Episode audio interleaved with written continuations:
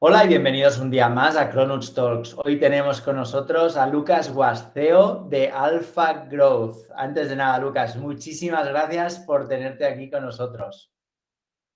Muchas gracias a vosotros por, invitarme. Eh, Súper contento de poder participar en vuestras, en vuestras entrevistas de Mundo Blockchain. Genial, Lucas. Pues em, antes de empezar a hacer, pues, eh, entrar en detalle, ¿no? Eh, explícanos un poquito, ¿quién es Lucas? ¿Cuál es su background? ¿Qué es lo que te gusta y te apasiona por las mañanas? ¿Qué, es esto de Alpha?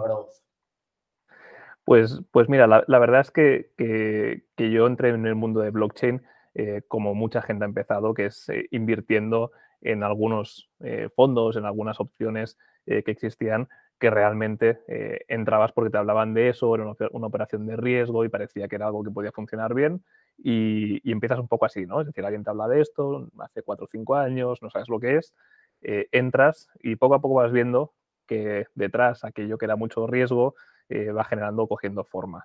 Eh, hasta tal punto que yo decido incluso dejar mi carrera en el sector de real estate, de servicing inmobiliario en, el área de operaciones, donde realmente lo pasaba muy bien, hacía, hacía muchísimas, muchísimas cosas ahí, mucha proyección, súper interesante pero decido dejarlo porque me doy cuenta de que hay algo diferente con blockchain, que la gente eh, está muy obsesionada viendo la volatilidad y la especulación, pero que detrás esconde una tecnología que es brutal. Eh, y es tan brutal que yo cada mañana prácticamente me despierto con una idea de algo que se podría hacer, algo que podría cambiar la forma de relacionarnos y, quiero aplicar esas ideas, ¿no? Eh, quiero ver cómo puedo aplicarlas, cómo puedo montar o ser parte de este organismo. Entonces, eh, me gusta aprender cosas nuevas, no soy una persona eh, techie, mi formación no es ingeniería, no, es, eh, no soy desarrollador, yo, mi formación es más dirección de empresas y de hecho publicidad también, pero me apasiona ver código, me apasiona entender el código, ver cómo funciona, entender cómo van las cosas. Y un poco con esta idea nos juntamos con, diferentes socios que tenían ya vehículos montados en temas relacionados con, con criptoactivos y montamos Alpha Growth. ¿Con qué idea? Pues con la idea de intentar llevar blockchain a las empresas, montar servicios accesibles para los inversores y crear un mayor ecosistema. Eh, nosotros estamos aquí para crear ecosistema eh, y cuando hablamos con la gente siempre decimos lo mismo. No somos una startup tradicional que tenga un producto que esté desarrollando para vender, somos una empresa que vende servicios de blockchain. ¿Por qué? Porque queremos hacerlo accesible. Y ahí estamos, en ese sector, con el equipo intentando buscar esos servicios de Alpha Growth basados en blockchain para ofrecerlos y que las empresas lo implementen. Eh, tarde o temprano pasará, estamos seguros de que va a pasar eh, y por eso lo hacemos. ¿no? Es decir, creemos que es el momento adecuado para, para estar aquí y para ayudar a la gente a aceptar esa tecnología. Y para bajarlo un poquito, Lucas, ¿qué servicios eh, ofrecéis exactamente? ¿Y cuál de ellos, yo creo que es más interesante esta segunda parte de la pregunta, cuál de ellos tiene un mayor market fit? ¿Cuál de ellos veis que tiene mayor potencial? ¿Qué es lo que estáis viendo que la gente está demandando más? Nosotros tenemos tres, líneas de negocio diferentes. Eh, estamos trabajando en una línea de negocio que es eh, servicios de inversión, para, para, resumirlo muy rápido, que es clientes que quieren entrar en el sector de criptoactivos eh, y quieren hacerlo ¿no? con la parte del capital de riesgo que tienen destinado a, esa inversión. Les ayudamos y acompañamos a, hacer, hacer esa, esa, entrada en el sector.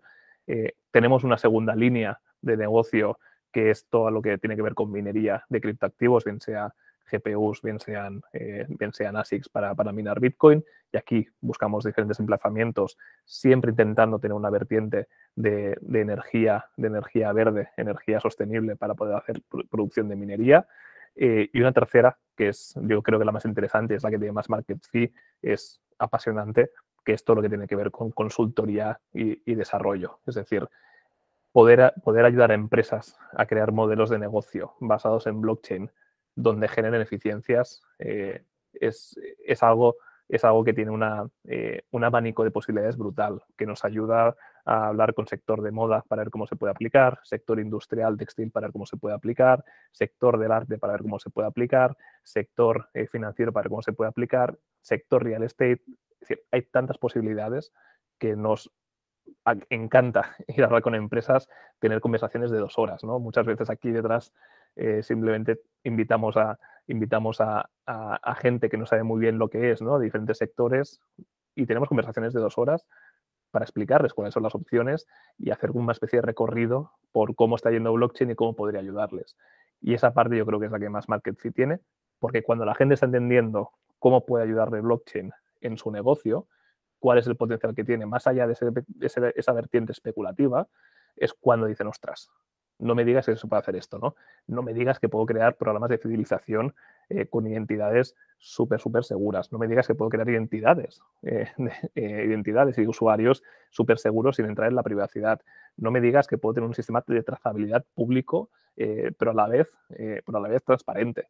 Son cosas que la gente dice, ostras, no, eh, esto va a cambiar algo. Ponnos algún ejemplo de alguna empresa, no hace falta que nos digas el nombre de la empresa, con la que hayáis colaborado y hayáis pues, aportado pues, eh, este tipo de soluciones para que pues, si una persona eh, tiene una empresa y se lo quiere llegar a plantear o quiere tener exposición dentro del ecosistema, que, que vea por dónde van los tiros. Sí, eh, pongo un ejemplo que además eh, eh, yo creo que a la gente le será súper sencillo de entenderlo. en la industria musical todos sabemos que, que, hay, digamos, grandes players que lo que hacen es ayudar a artistas a distribuir su música. y que en este proceso de distribución los artistas lo que tienen es un proceso en el cual tienen que renunciar a, a una cantidad brutal de margen sobre sus ventas, porque al final quien se lleva gran parte del pastel es, la distribuidora, ¿no? Y eso genera un desequilibrio importante entre el artista y la distribuidora. Eh, hemos trabajado con, una empresa, les hemos ayudado a, diseñar todo, todo el proceso, todo el white paper, eh, eh, digamos, para, para, crear un proyecto que lo que pretende es ayudar a artistas a poder llevar al mercado directamente sus producciones, sus creaciones, eh, vendiendo por anticipado los royalties que creen que van a llegar a generar para conseguir, un, eh, para conseguir el apoyo de inversores que creen en ese artista. De manera que eh, a través de blockchain somos capaces de tokenizar esa canción y de, a través de, las, de los streamings de los diferentes, de los diferentes portales que existen de streaming, ir llevando los revenues del token a cada uno de los, a cada uno de los inversores en el, en, el token de ese artista, en la canción de ese artista. Eh, esto cambia un poco las reglas del juego, porque de golpe eh, el artista no necesita una gran distribuidora para hacer su música, para producir su música. El artista es dueño de lo que está produciendo, es dueño de, de esa canción, de ese token, y simplemente lo que hace es ofrecer a sus fans, a la gente que cree en él o cree en ella, les ofrece tomar parte de los beneficios de su producción a cambio de que confíen en él o en ella. Y eso es un cambio de juego brutal. Eh, ya no te hace falta ir a grandes distribuidoras, a grandes productoras musicales. Vas al mercado directamente. Entonces, blockchain, por ejemplo, eh, ayuda para, para, con esto y es uno de los proyectos que hemos analizado para uno de nuestros clientes. Explícanos un poco más en detalle cómo es el proceso de tokenización, ¿no? Porque sí, yo creo que la gente lo puede entender, pero, pero ¿cómo se baja? ¿Cómo se hace exactamente una tokenización pues, de una canción o de un activo inmobiliario o pues, de las acciones de una compañía? O sea, ¿qué, ¿cuál es el proceso que se tiene que llevar a cabo? Sí, aquí, lo primero es entender un concepto que es, importante o dos conceptos importantes. El primero es qué es un token, eh, qué significa token. Eso es algo que, no es nuevo, ya existe desde hace mucho. Y lo segundo es qué es lo que realmente estamos tokenizando. Entonces, en el primer caso, ¿qué es un token? Un token, y pongo un ejemplo muy sencillo, es eh, una unidad digital, ¿vale? Esto cuando íbamos al, parque de atracciones, cuando éramos niños, a, la feria del pueblo, y queríamos comprar o acceder a, los autos de choque, había una garita al lado que lo que hacía era vendernos unas fichas, unas fichas que las intercambiabas por 10 minutos en el auto de choque. Esa ficha que nos daban es un token, es el concepto de token. Es una unidad que sirve en un contexto determinado, en este caso, para acceder al auto de choque. Si esa ficha te la llevas para comprarte una hamburguesa, no te va a servir de nada, aunque tú hayas pagado en su momento 10 euros para usarla, ¿no? ¿Por qué? Porque ese token tiene sentido en un determinado espacio. Un token, eh, es ese mismo concepto digital en blockchain. Es decir, es una unidad digital que tiene sentido y valor en un contexto determinado. la única diferencia es que en el otro hecho que la tenías en la mano y aquí lo tienes en la nube digitalizado en blockchain. Eh, dicho esto, es qué podemos tokenizar o cómo se hace el proceso. Lo que tokenizamos realmente cuando estamos hablando de un activo, cuando estamos hablando de una canción, lo que estamos tokenizando son los derechos sobre ese activo o sobre esa canción. Es decir, eh, cuando la gente dice voy a, tokenizar un edificio, no, no puedes tokenizar el edificio en sí mismo, es decir, el edificio es el que es, es físico. Lo que sí puedes tokenizar es el contrato que explota el edificio. De manera que eres capaz de un edificio entero partirlo en trocitos que representan la rentabilidad que tú como propietario gestor crees que puedes sacarle a ese edificio. Y eso te permite que mucha gente entre como, inversor capitalista a comprar partes tokenizadas del edificio que representan la rentabilidad que tiene sobre, sobre el mismo. Eso significa que se abre la posibilidad de acceso a financiación de cualquier tipo de proyecto a cualquier tipo de inversor. Ya no hace falta que haya grandes venture, capitals poniendo millones y millones, porque la gente de a pie, la gente de la calle como tú y yo, que tenemos nuestros ahorros, nuestros 5.000, nuestros 6.000 euritos ahorrados y queremos eh, moverlos, podemos acceder a ese tipo o podremos acceder a ese tipo de inversión donde ahora no podíamos. Ahora sí, te los quiero invertir en inmobiliario. Pues tienes que soltar, si vivimos en Barcelona, en Madrid, en Mallorca, eh, tienes que soltar 250.000, 300.000 euros. No podemos. Pero ¿y si pudiéramos invertir inmobiliario con 1.000 euros? Y la tokenización es lo que permite, ¿no? Es representar esos derechos de explotación sobre un activo inmobiliario, sobre un activo industrial, sobre un contrato eh, musical, sobre eh, un contrato, un diseño, un diseño intelectual, ¿no? Sobre algo. Y esa es, la gracia. Una pregunta, y explícanos un poquito, porque yo creo que es muy interesante también. Vale, hemos pasado de un concepto abstracto a algo que ya creo que más o menos la gente puede pues, entender, ¿no? A lo que son las fichas, pues como has dicho tú, ¿no? El símil de la feria. Pero entonces, eh, que te dan acceso a unos derechos, ¿no? A unos derechos, a unas rentabilidades y demás. Pero ¿cómo es el proceso legal de todo esto? Es decir, ¿cómo esto tiene que pasar por un abogado, tiene que pasar por un notario? ¿Cómo se hace?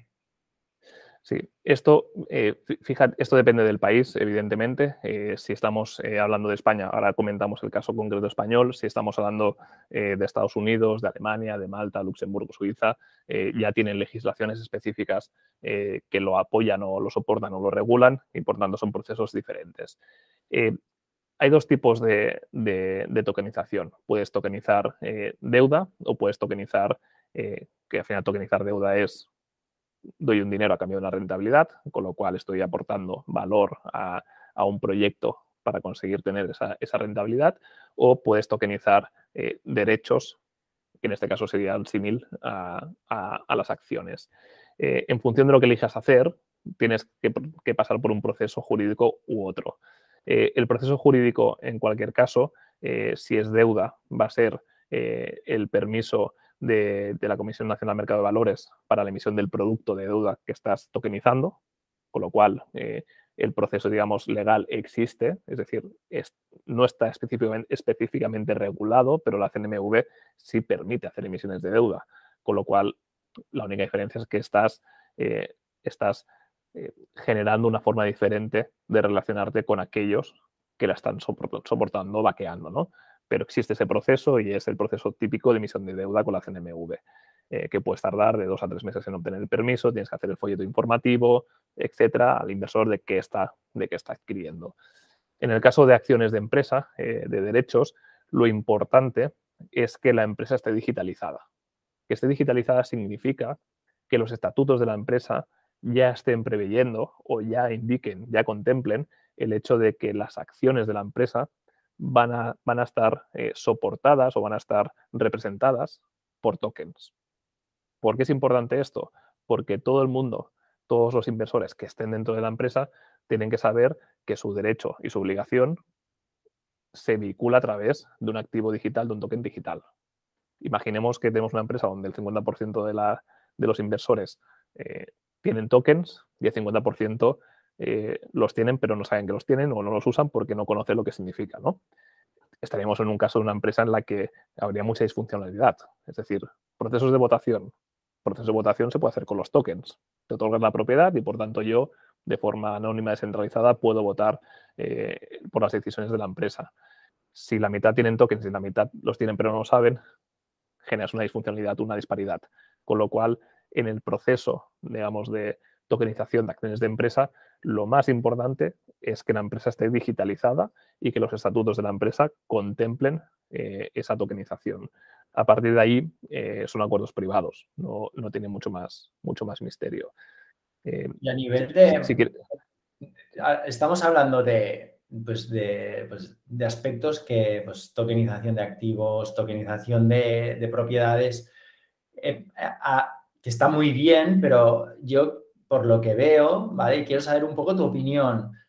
¿Cómo ves la adopción de todos estos vehículos em, hoy en día en España? ¿Crees que hay muchas empresas que están adoptando este tipo de, pues están tokenizando sus activos, están beneficiando de, todas estas ventajas que podría aportarles la tecnología blockchain? Es, una, es una, muy buena pregunta. Eh, en, España, en general, somos, un, somos un país, no, sé si puedo decir la palabra, somos un país cojonudo. Eh, está súper bien vivir aquí, es súper divertido, somos gente que realmente, realmente hacemos cosas súper interesantes y, nos encanta vivir y cómo vivimos. Pero estamos cómodos en donde estamos. Entonces, eh, siempre, que, siempre que viene algo de tecnología, siempre que viene algo disruptivo, tenemos un mindset, eh, digamos, eh, de resistencia al cambio. Y lo que yo estoy viendo, un poco hablando con clientes, hablando con empresas, hablando con el, con, el sector, es que nos va a costar un poco más que quizás en otros países conseguir una adopción de la tecnología. Está siendo un proceso lento. Eso no quiere decir, también es verdad porque es complicado. Es decir, si, alguien se plantea a día de hoy eh, empezar a operar eh, con criptos, empezar a operar con STOs, empezar a invertir directamente en STOs, eh, tokenización, etcétera, no es sencillo. entonces, es normal, ¿no? No, ¿no? no, pasa nada. Llegará ese momento, pero todavía, digamos, estamos un poco lejos de, estamos un poco lejos de la adopción.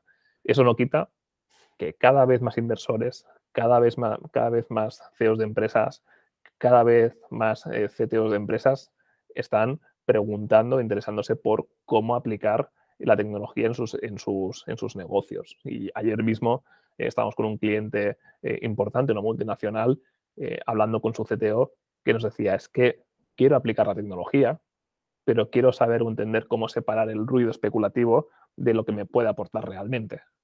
Y ya empieza a generarse ese debate.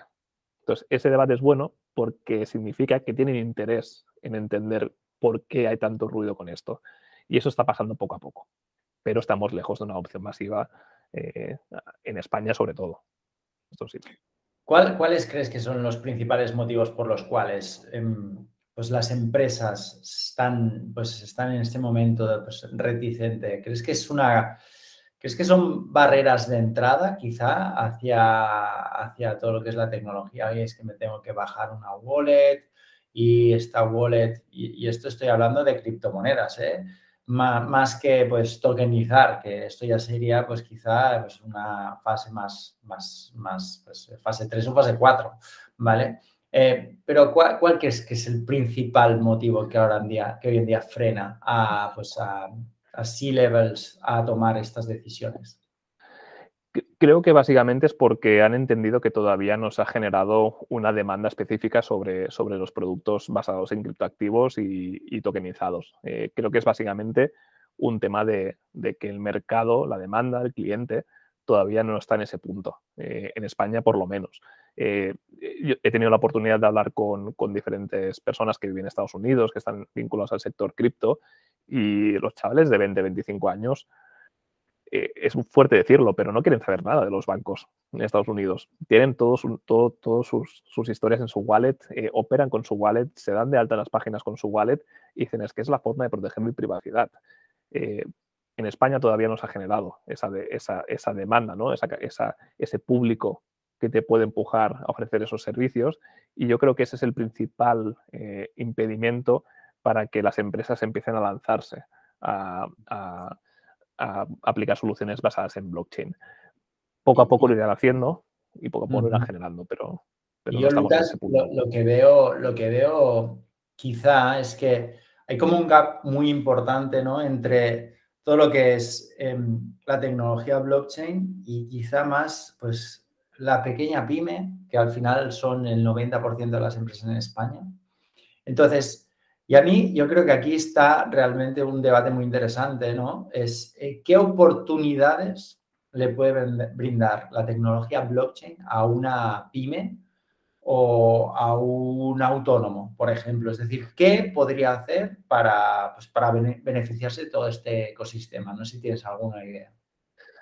Sí, de, hecho coincido contigo, ¿eh? es decir, ese gap es, este gap es brutal ¿no? todavía y, cuesta, cuesta entender porque hay mucho ruido en el mercado eh, por volatilidad, por, especulación, hay mucho ruido y cuesta como dirimir un poco qué es cada cosa. Eh, sobre la pregunta, yo creo que, blockchain aporta dos grandes cosas a las, a las pymes e incluso a los autónomos. Lo primero es accesibilidad, accesibilidad a fondos una pyme, eh, normalmente estamos acostumbrados a leer en las noticias lo que pasa con el BVA, con el Banco Santander, con Amazon, con tal, que han ganado 1.600 millones, que han ganado 1.000 millones, que no sé qué, que han perdido 300 pero que reestructuran deuda.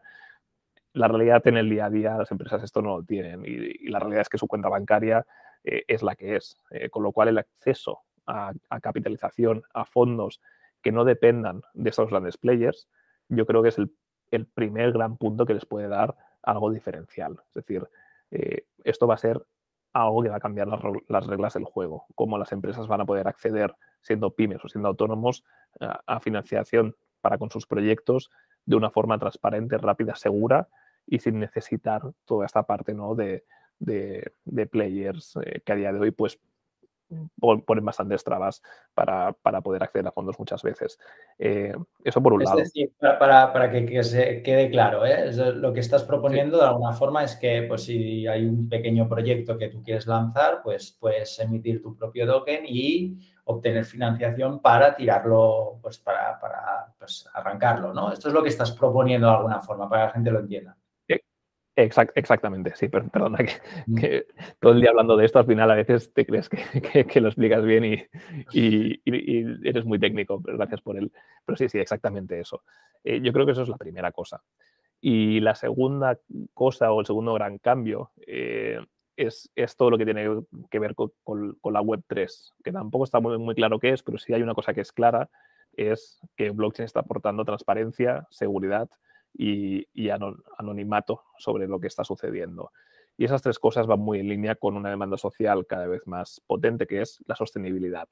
Eh, creo y pienso que para las pymes los autónomos eh, el acceso a blockchain les permite trabajar con estos parámetros de transparencia, de, sostenibilidad, que incluyen transparencia, eh, anonimato y, seguridad. ¿no? Creo que es algo que, que les va a aportar muchísimo y que por tanto cada vez más en procesos productivos, industriales, de eficiencia, van a ir a este proceso, van a ir a este proceso.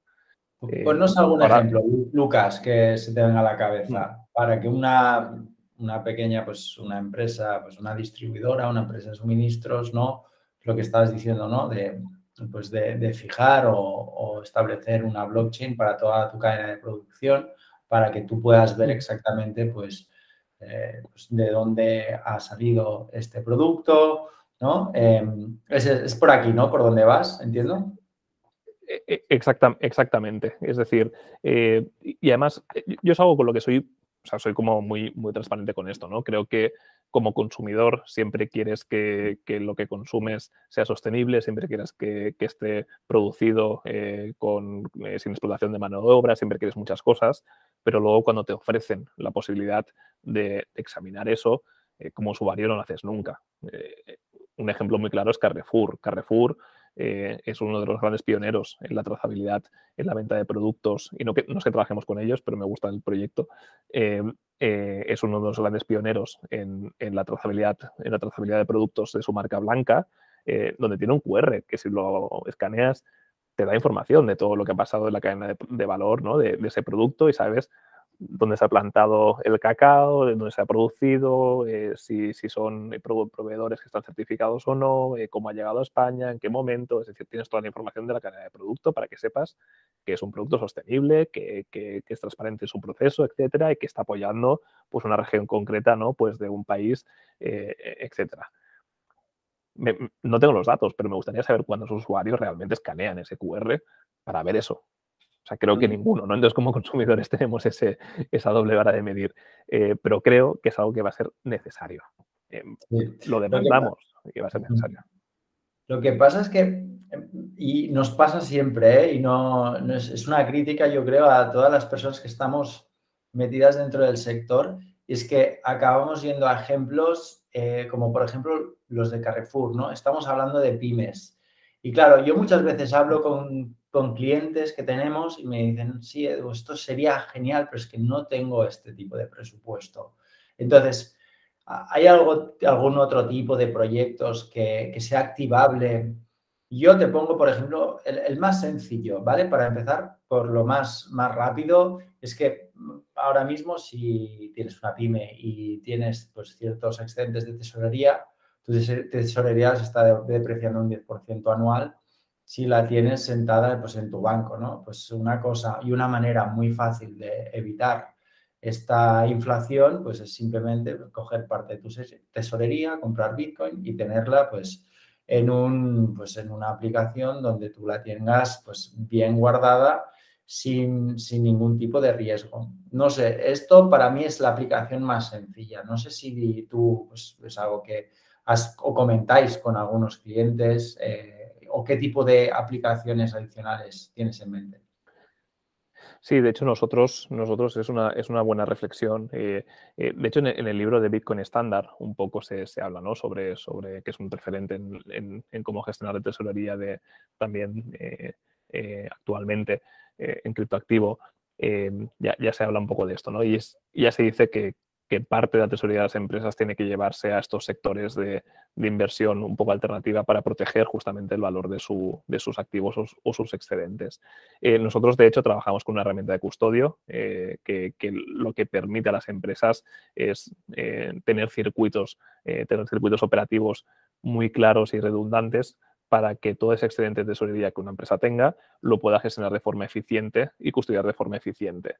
Eh, el custodio eh, es uno de los grandes uno de los grandes issues dentro del sector, básicamente porque eh, cuando tienes una wallet, si pierdes las palabritas que te dan acceso a la wallet, te puedes olvidar del dinero, es imposible recuperarlo. Hay ordenadores que llevan años y años y años procesando intentos de, acceso a una, wallet y nunca se ha, conseguido acceder a ninguna. Es decir, es hiper seguro.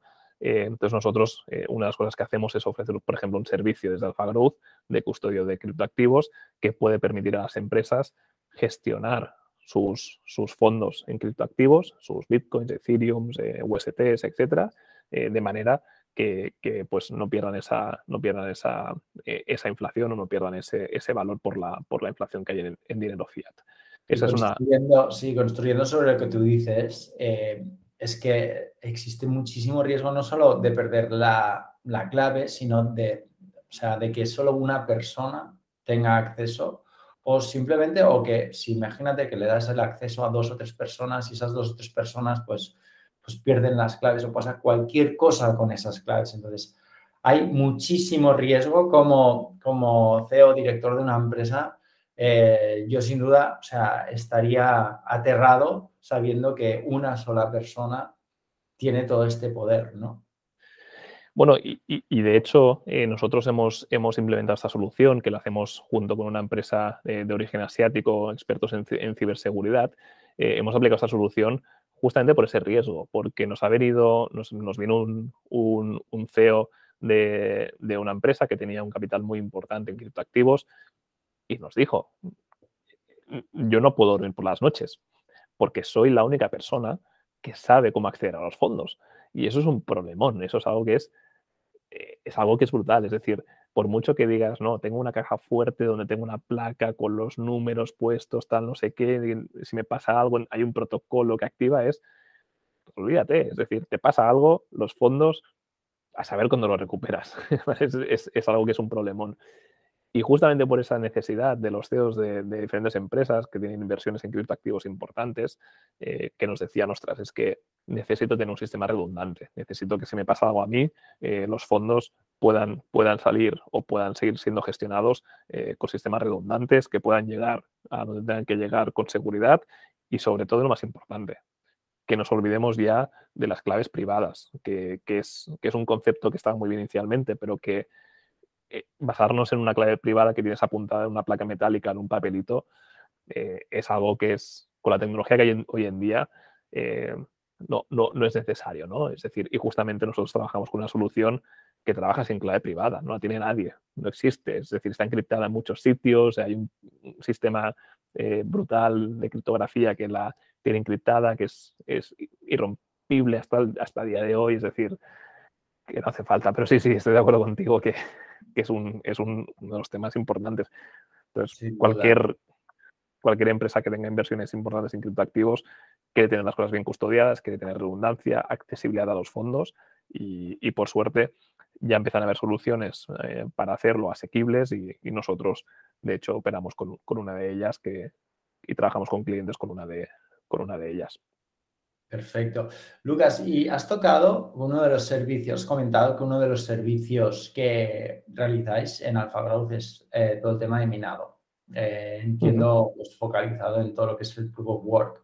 Entonces, aquí quiero que me des un poco tu punto de vista. Eh, el Proof of Work, hay muchísima gente que dice que, bueno, la realidad es que Ethereum está haciendo pues toda su migración hacia el Proof of Stake entonces, eh, todos esos mineros, las granjas de minería que están minando Ethereum hoy en día, eh, ¿qué les auguras a esta gente? Entiendo que vosotros también estáis expuestos al minado de Ethereum.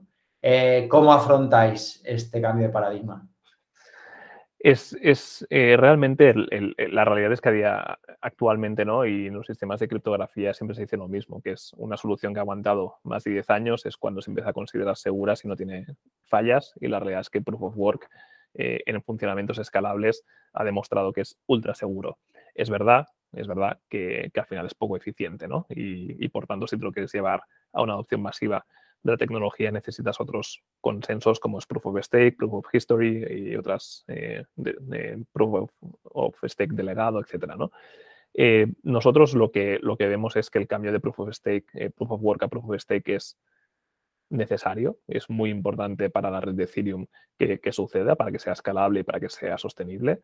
y por tanto, lo que, lo que augura a los mineros que están en, minado de Ethereum, como por ejemplo lo somos nosotros con algunos de nuestros clientes, es ir, y voy a ser muy franco, ir a saco hasta que eso suceda.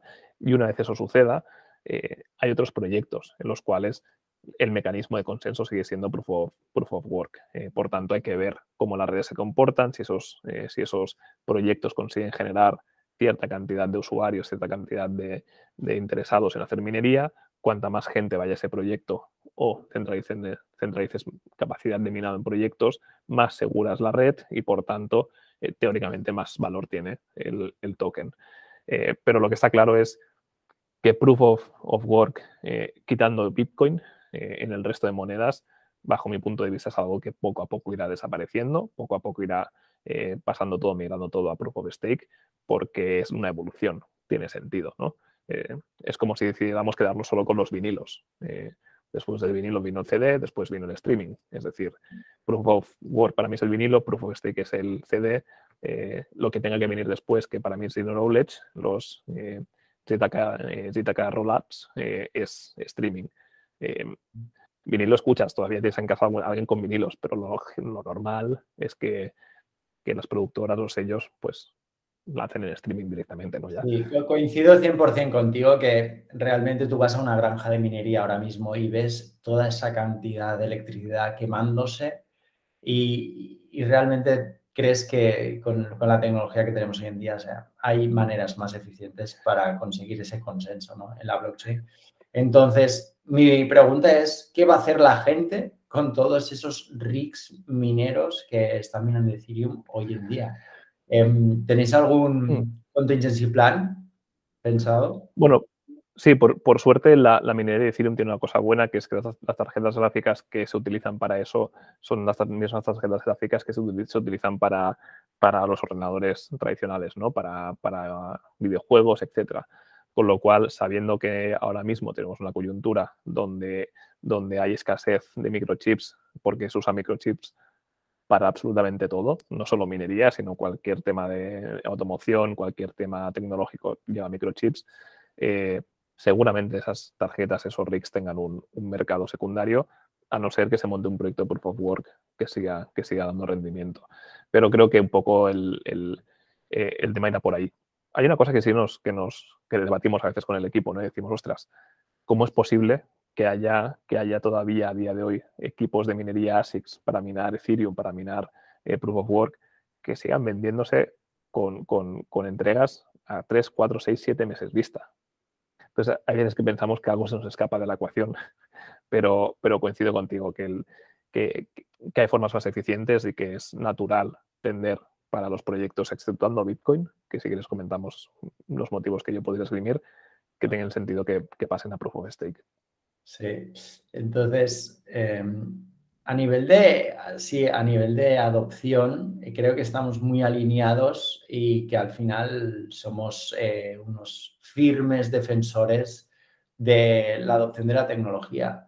Pero entonces aparecen, aparecen pues tendencias o pues descubrimientos de la tecnología, que esto, bueno, descubrimientos populares, ¿no? Para decirlo de alguna forma, porque realmente y estoy hablando de los NFTs. Los NFTs es algo que ya existía desde el 2018 eh, con la aparición de, Ethereum, eh, pero parece que recientemente se han popularizado y ha habido pues, una fiebre y está habiendo una fiebre escandalosa.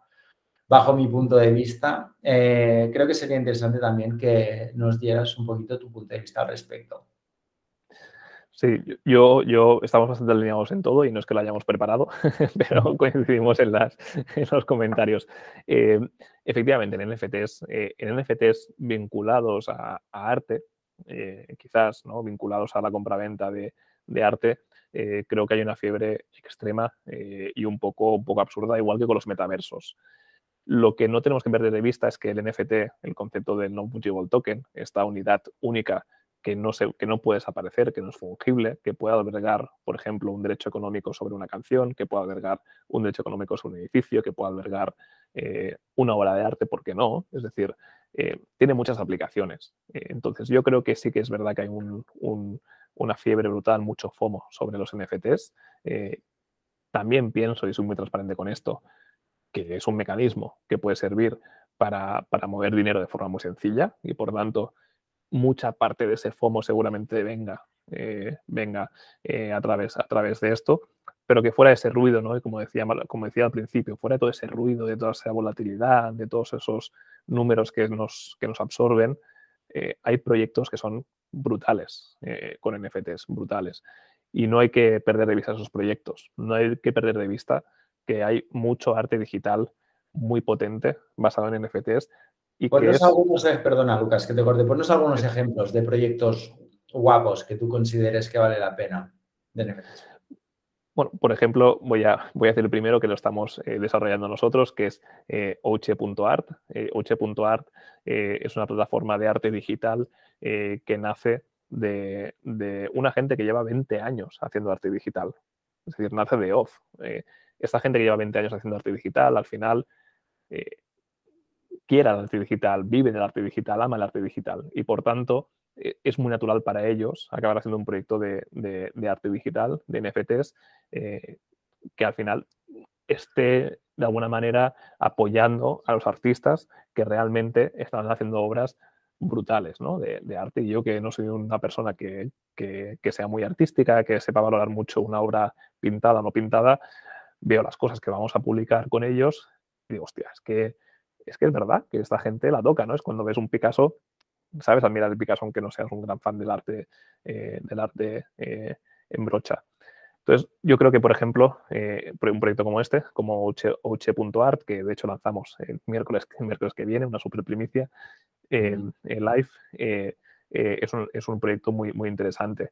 en la misma línea, Legend, sin, sin, vocales, solo, solo consonantes, legend.art, también es un proyecto muy interesante de arte, de arte digital, muy bien cuidado, con, con muy, buenas, con muy buenas referencias.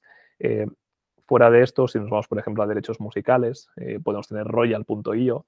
Royal.io eh, está lanzando proyectos para justamente tokenizar derechos musicales de, artistas eh, a cambio de un, de un, de entrada y de ciertas, de ciertas, ciertas ventajas para quien los compra en función de, la plataforma. Ahora Diplo es un artista de música electrónica, ha lanzado una, canción y, por ejemplo, si compras un token suyo eh, creo que la Platinum eh, te daba además de los royalties, eh, derechos económicos sobre, sobre las reproducciones que, generaba, te permitía hacer la, entrar en la pre-sale de tickets hasta 2023 para todos sus, sus, espectáculos, te permitía entrar en una comunidad cerrada justa con la gente que tiene tokens donde Diplo participaría, es decir, de gente ayuda a generar comunidad, ¿no? También es un proyecto, un proyecto chulo.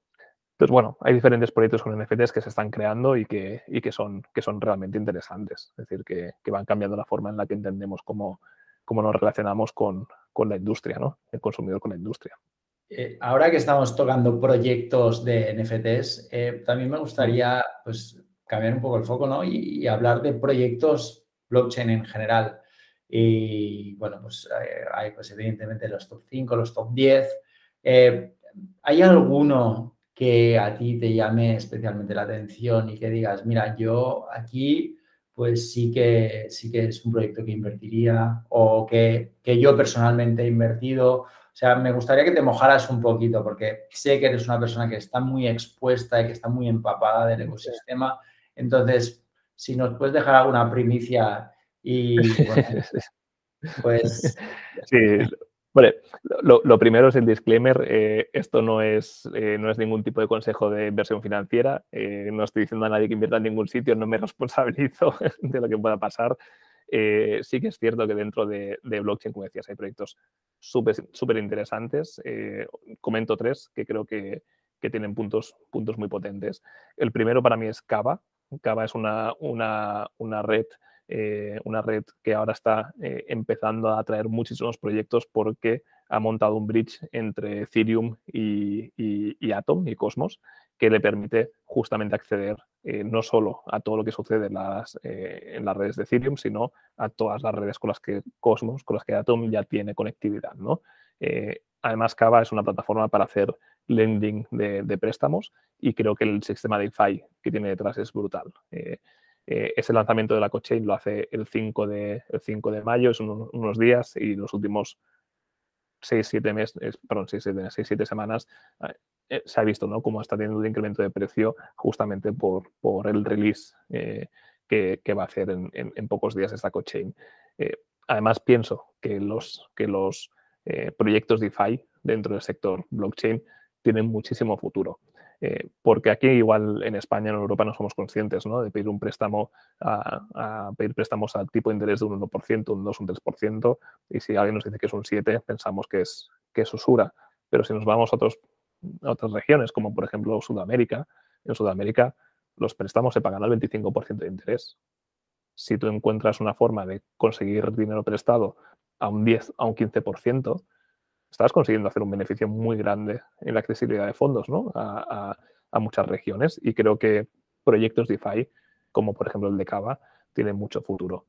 Este sería, sería uno. Otro proyecto que nos, que nos gusta y que de hecho hablamos eh, mucho aquí en, el equipo eh, es Loopring. Loopring eh, es un proyecto es un proyecto que, también tiene mucha vinculación con aspectos de, de pool financiero pero que además eh, tiene un foco muy, muy grande en todo lo que son el Zero Knowledge Proof. Zero Knowledge Proof, eh, para intentar resumirlo rápido, es eh, cómo monto validación de transacciones sin necesidad de entrar en la privacidad de las personas.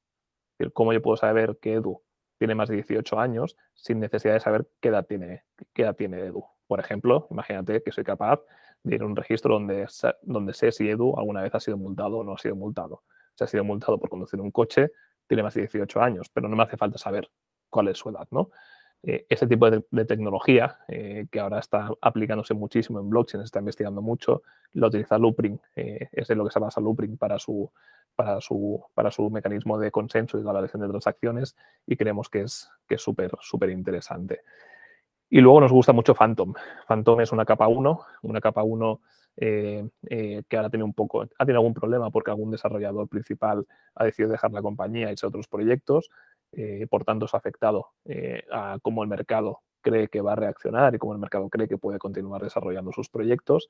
Pero Phantom es un proyecto que, soluciona muchísimas cosas de las que fallan en Ethereum, soluciona muchas cosas de las que fallan en, en, Solana. Eh, es un proyecto seguro, detrás tiene, tiene desarrolladores muy potentes y que como infraestructura en el futuro puede tener muchísimo recorrido. entonces, son un poco tres proyectos que nos interesan. Me he intentado ir un poco a top 100, eh, no, no el alternativo en, lo, que, en lo que digo, pero, pero son tres proyectos que nos, que nos parecen chulos.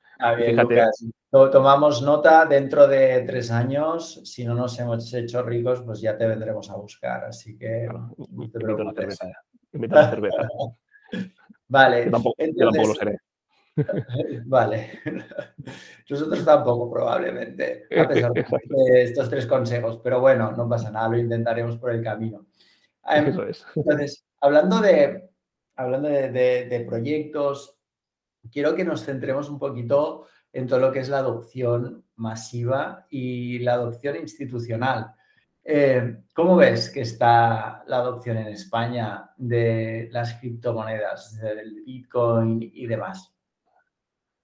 Bueno, creo que eh, sorprendentemente el, Banco de España está haciendo eh, intentos ¿no? por empezar a adaptarse a la normativa MICA, que es una normativa que, se, publicará de la Unión Europea y por tanto todos los países tendrán que ir a eso. Y es una muy buena noticia que, se que, exista esta normativa MICA y que el Banco de España saque los permisos de custodio y de exchange, porque significa que se están tomando en serio que es algo que va a quedarse. y por tanto creo que eso eso es bueno. regulación siempre es buena, es un coñazo, lo sabemos todos, burocracia, pero es, es buena eh, porque significa que nos creemos lo que hay detrás. Eh, y la adopción masiva, pienso que los, las, generaciones venideras, la gente que tiene 15, 20, 30 años quizás, eh, ya no se os escapa un poquito más, pero a las que están en los 15 a 30 años, todos saben lo que es blockchain, todos saben lo que es Bitcoin, todos saben lo que son criptomonedas. simplemente por lo general es gente que no tiene la pasta para invertir o para entrar en proyectos de, blockchain. Por tanto, la opción es una cuestión de tiempo. Es una cuestión de que esas generaciones empiecen a trabajar, empiecen a ingresar, empiecen a generar y empiecen a interesarse por, por relacionarse, eh, relacionarse en cómo pueden utilizar su dinero de forma diferente y no pasando por el, por el banco. Eh, estoy convencido que si preguntas a cualquier chaval de 22 años por la calle eh, qué, es, qué es Bitcoin, te lo van a decir que es blockchain te lo sabrá decir. En cambio, si sabrá que es una wallet, sabrá cómo funciona, sabrá que es un exchange, tendrá conocimientos y tendrá, nociones. Eh, entonces, yo creo que es una cuestión de tiempo la adopción masiva y que dependemos de que esa generación, eh, dentro de 5 o 6 años, eh, coja, coja el relevo. A nivel institucional, Capital Ventures, cada vez, cada vez hay más interés en, invertir, en invertir en criptoactivos, en proyectos de criptoactivos no tanto por la volatilidad, la especulación quizás, pero sí porque, porque ya se está viendo que es un valor diferencial en cómo nos, podemos, relacionar. Incluso nosotros eh, desde Alpha Growth estamos con el equipo analizando cómo podemos lanzar un, Venture Capital especializado en, proyectos blockchain eh, en España, porque creemos realmente que, hay, que, en España hay interés por construir estos proyectos y porque, lo, porque, porque existen una vez entras en el ecosistema, enseguida te das cuenta de que no somos Edu y Lucas hablando de blockchain, que hay mucha gente hablando de blockchain eh, y mucha gente intentando lanzar proyectos que tienen muchísimo potencial. Entonces queremos un poco ubicarnos en ese, en ese sector. 100%. Entonces, em, si la regulación, mm, si la adopción institucional, eh, digamos que dentro de 5 o 10 años o los que sean, al final eh, llegará o, acabará llegando, eh, al final la regulación es una cosa que, irá de la mano, a pesar de que seguramente tarde, tarde un poquito más. Entonces, eh, en relación a todo esto, me gustaría saber un poco qué opinas eh, sobre un hot topic que, se, pues, que está en boca de todos ahora mismo, que es la ilusión fiscal, eh, porque al final las criptomonedas se asocian pues a que, bueno, parece que eh, el Estado pues tiene que perder trazabilidad de todo esto. Em, entonces, eh, quiero saber tu opinión, ¿qué opinas tú? como, antes, un disclaimer, ciudadanos, pagar los impuestos, no, no defraudéis Hacienda. yo, yo, creo que el, que el o sea, tenemos que hacer autocrítica como, como, ¿no? como, como estado de bienestar. Es decir, si la gente elude impuestos o intenta eludir impuestos, es porque la carga fiscal es demasiado elevada. Eh, entonces, buscar sistemas, buscar sistemas eh, de mucha carga impositiva a los que más tienen, en vez de coger eso, eh, a esos que más tienen e incentivarles a que reinviertan en, en, la economía, es un error. Con lo cual, cuando, cuando un país tiene mucha ilusión fiscal, el problema no es de la gente, para mí el problema es del Estado. Con lo cual, no apoyo la ilusión fiscal. Evidentemente, creo que todos los ciudadanos tenemos que pagar nuestros impuestos como toca, pero entiendo que la gente busque fórmulas para pagar lo mínimo posible, porque la presión fiscal es brutal. Entonces, eh, cosas como, por ejemplo, que te digan que, tienes un, eh, un, Bitcoin que lo compras a 40.000 euros, lo vendes a, a 50.000, te dicen, oye, has ganado 10.000 pero si después cuando has vendido para comprar Ethereum en esa venta, al cabo de seis meses, has perdido 30.000 y te hagan tributar igualmente esos 10.000 de beneficio cuando en el overall has perdido 20.000, pues es, absurdo, ¿no? Estás eh, yéndote a una política fiscal eh, absurdamente agresiva y que no entiende lo que hay detrás de, eso.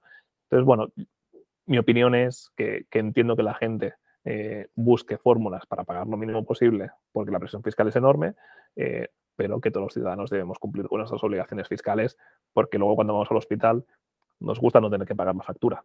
Entonces, eh, una cosa no se puede sin la otra, ¿no? Eh, a partir de ahí, eh, si entramos en concreto en, en, qué opino sobre criptos como posible vía de evasión, existe, existe. Es decir, es evidente que hay mucha gente utilizando criptoactivos para, para, para hacer ilusión fiscal. No, vamos, no me, cabe, no me cabe la menor duda. Eh, pero eso es algo que ya pasaba antes, es decir, eso, es algo que no es nuevo y parece que ahora de golpe, ostras, que la gente va de impuestos. Eh, eso ya sucedía antes, ¿no? Y el Estado de golpe hizo una, una ley eh, hace unos años para decir, oye, durante este periodo de tiempo puedes declarar impuestos, pagar muy poquito y, aquí no ha pasado nada. Y eso fueron no sé cuántos miles de millones declarados de golpe y parece que... Y no eran criptos, no eran criptos, era dinero en suiza. Exacto. Y yo el paralelismo lo pongo siempre con el dinero en efectivo. Al final el Estado pues cada vez está controlando más todo lo que es el dinero en efectivo. Eh, transacciones de más de mil euros en efectivo ya eh, las tienes que declarar. Eh, de 3.000, por supuesto, también. Entonces, em, al final es una cuestión de trazabilidad y de, y de que la tecnología al final no ha propiciado más esto. Esto, es una cosa que ya existía, es simplemente pues, pues que pues, pues, un canal más. Lo que pasa es que, bueno, como todo, la tecnología al final, al principio, por desconocimiento, pues, mm, pues estás más reacio, ¿no? Delante del público en general. Entonces, por eso parece que todo lo que sea Bitcoin y criptomonedas tiene que estar relacionado, pero no es así. Al final, y luego, Exacto, eso coincido contigo. Hay una cosa interesante que debatía con, un abogado que hablamos mucho ¿no? sobre cómo eh, tenemos que montar ciertas, ciertas cosas. Eh, hay, siempre, para entrar en criptoactivos eh, y salir, hay un punto de entrada y un punto de salida. es decir, necesitas, a día de hoy vivimos con fiat, vivimos con euros, vivimos con dólares, con lo cual tú necesitas enviar euros a algún sitio para comprar criptoactivos y si los vendes necesitas recuperar ese dinero, con lo cual ese punto de entrada y salida siempre lo tienes. Y la gracia es que dentro de blockchain la trazabilidad de lo que está pasando y las transacciones que estás haciendo son públicas. Eh, por eso el FBI, el FBI hacía algún comunicado hace, hace, hace no mucho diciendo, no os penséis que si os hacéis transacciones en, en, bitcoins entre wallets, no nos daremos cuenta porque que son públicas, sabemos dónde ha ido. Y el día que esa wallet envíe el dinero a cualquier cuenta bancaria, sabremos a qué cuenta bancaria lo ha enviado. Tardaremos más o menos, pero llegaremos. ¿Por qué? Porque es súper trazable. Entonces yo creo que también se confunde mucho el hecho de decir, bueno, es que va ahí, se queda por en medio, no sabes qué pasa. No, no, no, sabes, lo que, sabes muy bien lo que pasa. Eh, lo que pasa es que a la gente le gusta decir que, que, bueno, que se queda ahí perdido y que, que es muy opaco, ¿no? Pero bueno. 100%. Genial, Lucas. Pues ya para acabar, como sabemos que eres un, bueno, que eres, eh, tienes muchísimo conocimiento eh, en relación a todo lo que es el ecosistema blockchain y cripto, nos gustaría que, nos dijeras un poquito cómo te formas y de dónde obtienes todo, todo este conocimiento. No sé si tienes algún canal de YouTube, Discord, Telegram, un libro, algún podcast que escuches. Sí, de hecho, de hecho estamos, eh, eh, nosotros todos los empleados de, de, Alpha Growth pasamos por la European Tech School. Eh, es, es, una gente súper interesante que ha montado una escuela especializada en, especializando cursos en blockchain, donde todos los profesores son expertos trabajando en el sector de blockchain en grandes corporaciones, tal. Entonces, esa es una, una, una fuente de información brutal. ahí tenemos materiales para aburrir, eh, los profesores siempre nos dan casos de uso súper actualizados y, es, eh, es, una de las principales vías. Eh, después, convenciones. intentamos asistir a las máximas convenciones posibles. European Blockchain Convention, la, la, que se hace aquí en Barcelona, la, la, Blockchain Week que se hace en Singapur dentro de, de, unas semanas. Es decir, intentamos estar un poco atentos a, a estos eventos que hay durante durante el año para, asistir y entender qué es lo que está pasando en el, en el, en el sector. Y luego, si alguien quiere aprender, lo que recomiendo es eh, Twitter, eh, empezar a seguir proyectos y a empezar a seguir gente eh, que, que, sea relevante a, nivel, a nivel de comentarios sobre, sobre blockchain y que no se queden solo en Twitter. Lucas, perdona, ponos algunos ejemplos de cuentas de Twitter que se puedan seguir. O sea, yo, yo, creo, por ejemplo, por, por referencia, seguir a, a, Vitalik, el, el, el, creador de Ethereum, a Charles Hoskinson, el creador de Cardano, eh, seguir también al, al, CEO de Cava, eh, no recuerdo su nombre ahora, me parece, no recuerdo su nombre ahora, lo, te lo puedo enviar y, y lo podemos poner cuando lo publiquéis. Eh, es súper interesante porque, porque no solo hablan de ellos, te hablan de muchos proyectos, te hablan de muchas cosas diferentes y a partir de ahí cuando, cuando uno de estos habla de un concepto, de alguna idea, de algún proyecto, ir al proyecto, buscarlo y no quedarse en el tweet, no quedarse solo en lo que explican, sino intentar ir ver cómo está, cómo está montado técnicamente. Si no lo entiendes, intentar buscar qué significa ese concepto. Yo, por ejemplo, el conocimiento que tengo de Zero Knowledge eh, es porque de golpe un día eh, vi en, en investing.com, si entras cada día hay un montón de noticias publicadas. Hay muchas que no valen la pena pero hay muchas noticias vinculadas a, las monedas que valen, que valen la pena y son interesantes. Yo me dedico una o dos horas al día a leer simplemente noticias de investing.com y, y, ver qué se explica desde un punto de vista técnico, de tecnología, de proyectos. Y hay cosas que no entiendo, lógicamente, hay muchísimas cosas que no entiendo. Pero cuando no lo entiendo, lo que hago es ir a buscar. Eh, oye, ¿qué significa esto? ¿Qué es Zero Knowledge? ¿Por qué funciona así? Eh, empiezo a entrar a un bucle de vídeos de YouTube de, y poco a poco te vas generando la, te vas generando la opinión. Y por último, hablar con hablar hablar, comunicarse, hablar con gente, eh, hablar con, eh, con, Edu, hablar conmigo, hablar con, con, con, nuestro CTO, hablar con Willhat, que es nuestro parte de, parte de desarrollo, hablar con, con Bricken, que tiene un proyecto chulísimo de STOs, hablar con Block, que tiene un proyecto chulísimo de certificación de, de documentación eh, en blockchain. hablar con Token City, hablar con, con la ETS, es decir, hablar con gente del sector te ayuda a estar en lo que pasa en el sector ayuda a tener conocimiento de lo que pasa en el sector.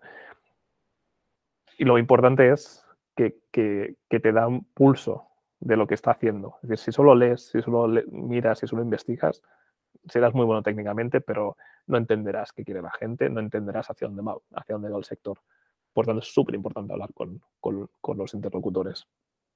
Down to earth, por supuesto, tocar de pies en el suelo y ver exactamente eh, pues, qué es lo que demanda el mercado, ¿no? Porque si muchas veces nos quedamos un poco simplemente en el aspecto teórico, súper, súper de acuerdo. Pues nada, ya para acabar, Lucas, em, aparte de dedicarle dos horas al día a formarte a nivel de, criptomonedas y blockchain, que esto se pones el listo muy alto, eh, ¿a qué más te dedicas? O sea, ¿cómo pasas el tiempo libre? ¿Cómo, cómo coges un poco de oxígeno? Sí, son horas porque me dedico a esto y, es parte de mi jornada laboral, ¿eh? que, será más corta más larga, pero por suerte me pagan por hacerlo y, está bien. Eh, pues mira, hay dos cosas que me gustan, que me gustan mucho. Eh, uno es Mallorca. Mallorca es como mi reducto mi reducto de tranquilidad, de encuentro con, con, mis amigos que tengo allí, con un poco la vibración, el mood que se vive siempre en, esa isla, para mí es especial. Me gusta ir muchísimo cuando tengo tiempo. y luego, y luego el, deporte. Es decir, me gusta, me gusta mucho hacer bici, me gusta mucho nadar, eh, ahora quiero empezar a, hacer, hacer windsurf, eh, me gustaría empezar a hacer clases de tenis, recuperarlas si en su día y quiero volver otra vez a jugar a tenis, es decir, buscar diferentes deportes que te, que te obliguen a concentrarte en una serie de movimientos, de técnicas, de cosas diferentes y que eso te ayuda siempre ¿no? pues a, a, desconectar un poco de, de, la vorágine del mundo, de, de, los problemas que tenemos en el día a día y muchas veces haciendo deporte de golpe dices, hostia, eso que he planteado, el planteado así, me estaba equivocando, hay que hacerlo diferente. Y es porque tu mente necesita descansar. 100%. ¿Qué eres? ¿De, bici, ¿De montaña o de carretera tú? Pues mira, tengo una bici de cada. Eh, me gusta más la carretera por la sensación de mejora continua más rápida, pero las grandes carreras que he hecho han sido, han sido en familia, ha sido la Titan Desert tres veces, eh, que, es, que es BTT. Eh, y de hecho, mira, sí, justamente llevo una camiseta que es ciclista, que es cruzar Reino Unido de punta a punta, de este a oeste, en, en bici. Qué bueno. que le hice con un pues colega hace unos años. Tenemos pendiente, Lucas, una salida en bici de carretera que también le, le meto bastante cuando, cuando puedo, cuando consigo encontrar ese espacio de tiempo para oxigenarme. Así que, así que queda pendiente, Lucas. Y nada más, muchísimas gracias de verdad para, para haber encontrado este hueco, para hablar con nosotros. Eh, la verdad es que aportas muchísimo conocimiento y muchísimo valor. Estoy seguro que la gente lo va a apreciar. Y nada más, estamos en contacto, Lucas. Un abrazo.